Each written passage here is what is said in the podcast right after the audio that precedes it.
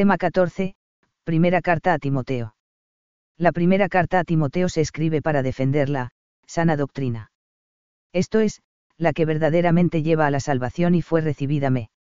Diante la predicación de San Pablo frente a las desviaciones que con ducen al error, y para mostrar las consecuencias que se derivan de la doctrina del Evangelio con vistas a la organización de la Iglesia. Una ocasión de la carta. En esta carta Timoteo aparece al frente de una comunidad cristiana AIM. Plantada en Efeso que tropieza con los obstáculos propios de los comienzos. El ambiente pagano, las doctrinas desviadas de algunos falsos maes. Trous y las costumbres relajadas de ciertos cristianos preocupan al apóstol. Timoteo recibe el encargo de mantener la doctrina recibida y estimular la vida cristiana de los fieles. En otros escritos del Nuevo Testamento se menciona la actividad de Ti. Moteo como colaborador de San Pablo. De él se dice que lo acompañó. Como un hijo con su padre, FLP 2,22. Según el testimonio de los hechos. De los apóstoles, Timoteo era hijo de padre gentil y madre judía, piadosa. Cristiana, HCH 16,1. En su segundo viaje apostólico, Pablo, a su paso por Listra, recibió excelentes referencias de este joven. Después de haberlo IAR cuncidado, lo llevó consigo como colaborador y ayudante en la fundación. De las iglesias de Filipos y Tesalónica, HCH 16,12. Se menciona que estuvo en Varía, HCH 17,14, y que desde Atenas el apóstol lo envió a Tesalónica. 1 Ties 3,2 de nuevo aparece en Corinto junto a Pablo, HCH 18,5, y Loeicam. Paña por Efeso, HCH 19,22, Macedonia, 1CO 4,17, 16,10, 2CO 1,1, y Asia. Menor, HCH 20,4, en su tercer viaje. En las cartas de la cautividad, se dice que estuvo junto al apóstol en la cárcel, col 1,1, FLP 1,1, 2,19. La carta. Los hebreos habla de su puesta en libertad, aunque no detalla el tiempo ni las circunstancias, HB 13,23. De su carácter cabe destacar la fidelidad con que siguió a San Pablo. Debía de ser muy joven cuando el apóstol ruega a los cristianos de Corinto que lo traten con respeto, 1 CO 16,11, y no debía de tener muchos años cuando recibió la misión de presidir la iglesia de Efeso, 1 Tiem 4,12, 2 Tiem 2,22. En esta carta se mencionan algunos pormenores acerca de la actividad de San Pablo de los que no se habla en otros escritos del Nuevo Testamento. En concreto, se dice que el apóstol dejó a Timoteo en Efeso cuando Mar Cheo a Macedonia, 1 Tiem 1,3, y que confiaba en regresar pronto junto a él. 1 Tiem 3,14, 4,13. No es fácil encajar esas actividades en ninguno de los vía. Ges del apóstol narrados en Hechos, pues cuando San Pablo partió de Efeso hacia Macedonia en su tercer viaje no parece que Timoteo se quedara en esa ciudad, sino que acompañó al apóstol, como se ha señalado. Además, el relato contenido en Hechos de la despedida emotiva de los presbíteros de Efeso, como si nunca más volvieran a ver a San Pablo, HCH 20,25.38. Induce a suponer que el apóstol no iba a regresar nunca a esa ciudad. No obstante, lo que se dice en esta carta mueve a pensar que el apóstol regre. So a Efeso cuando quedó libre de su prisión en Roma, y que sería en esa ocasión cuando habría que buscar el marco de referencia para esta carta y para la destinada a Tito.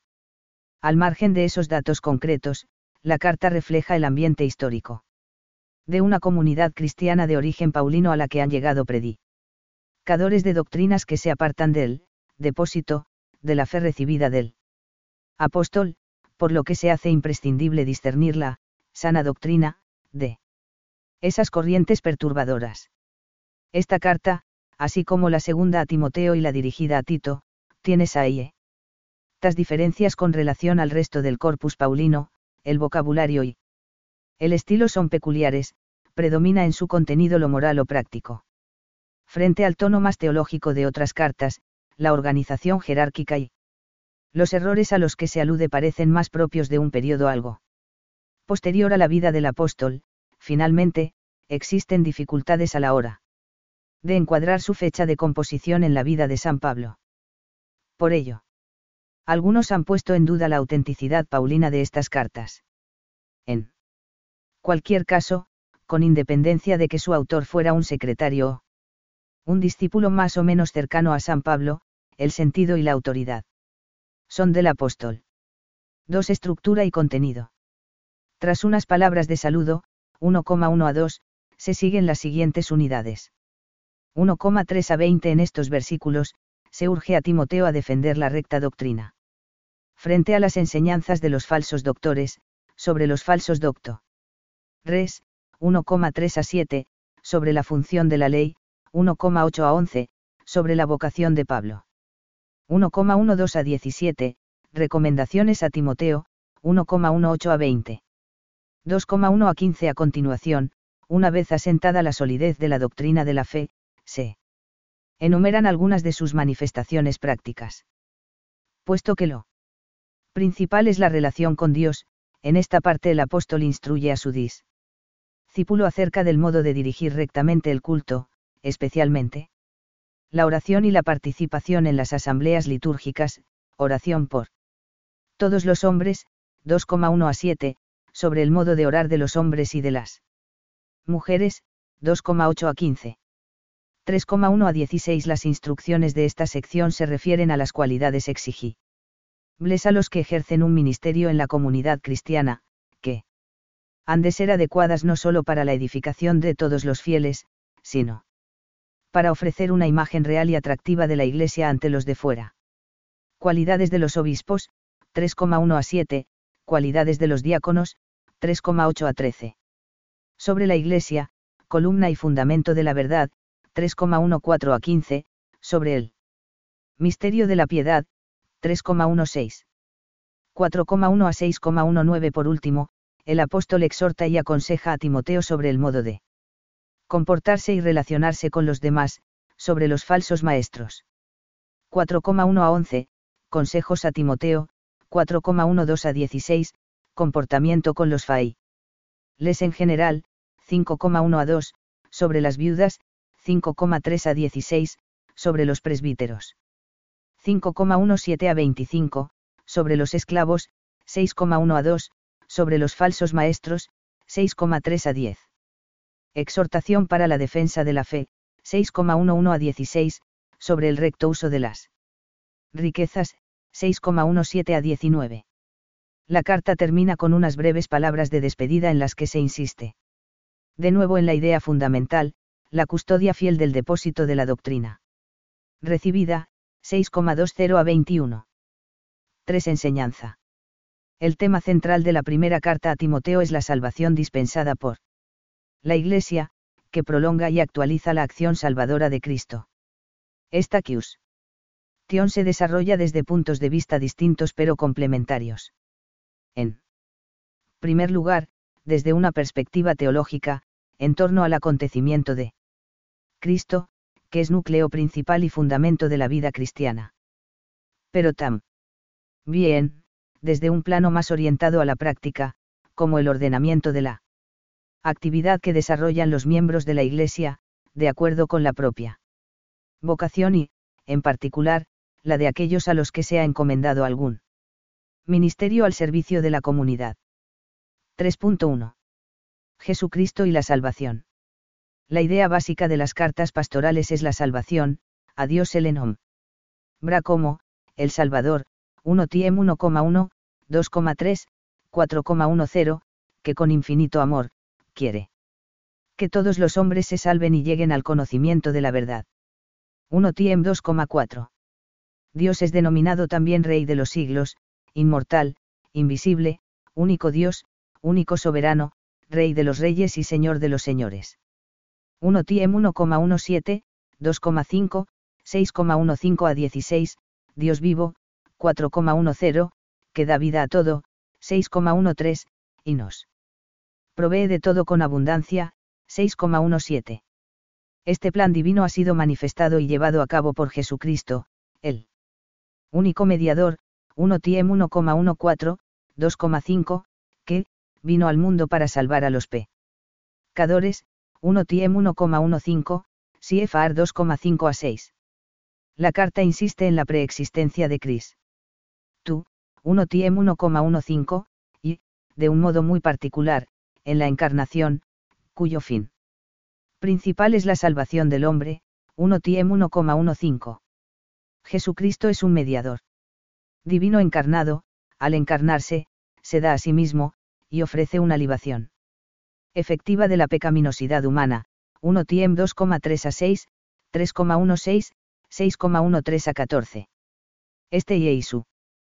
Cristo ha sido justificado por el Espíritu, mostrado a los ángeles, predicado a las naciones y ascendido a los cielos en gloria, 1 Tiem 3,16. La fe en estas verdades es la que conduce a la salvación, esta es pues la sana doctrina. 1 Tiem 1,10, del Evangelio predicado por San Pablo, Siefar 1 Tiem 1,11.15-16. Frente a la sana doctrina late siempre el peligro de las falsas doctrinas que apartan de la fe verdadera a quienes las acogen, CFR 1 TIEM 1,3.6, 4,1 a 2, 6,3. 5. De hecho, una de las más delicadas cuestiones que hubieron de afrontar las primeras generaciones de cristianos en Efeso y otras iglesias fue el discernimiento de la fe genuina entre las numerosas interpretaciones particulares que se predicaban entre ellos, impregnadas ya de nociones específicas de las tradiciones judías, ya de elementos propios de la religio. Sidad helenística que eran ajenos al mensaje cristiano. 3.2. La Iglesia.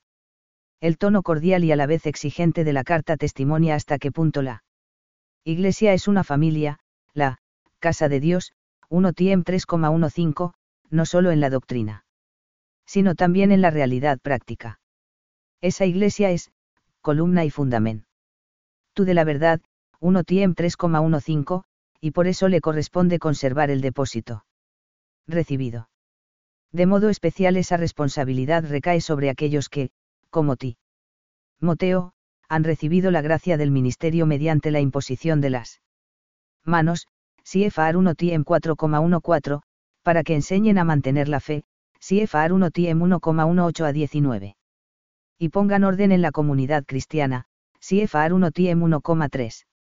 Cuando se escribió esta carta aún no estaba establecida la terminología de los diversos ministerios, ni definidos plenamente los cometidos de los órdenes sagrados en la jerarquía de la Iglesia, como aparecería posteriormente en los escritos de San Ignacio de Antioquía, a comienzos del siglo II. En la carta se menciona al obispo, episcopos, 1 Tiem 3,2, aquel que estaba al frente de una comunidad particular, a los diáconos, diaconoi, 1 tiem.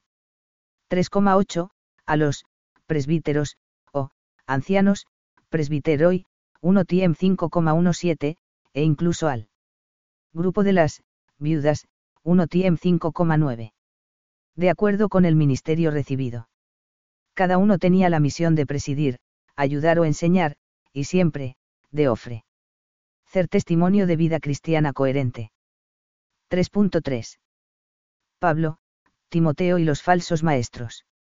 Junto al tema de la humanidad de Jesucristo, la carta pone un énfasis muy particular en las figuras de Pablo y de Timoteo, tanto en sí mismas como en contraste con la de los falsos maestros. Así, a diferentes niveles, en la carta se establece una oposición entre lo falso y lo verdadero. En conexión con ellas, se exhorta a la perseverancia en la recta, sana, doctrina. A Pablo, apóstol por disposición divina, le ha sido confiado el Evangelio. Ha sido llenado de fortaleza, Jesucristo le ha considerado digno de su con. Fianza al conferirle el ministerio, ha sido constituido mensajero y apóstol. Del testimonio de Cristo, doctor de los gentiles.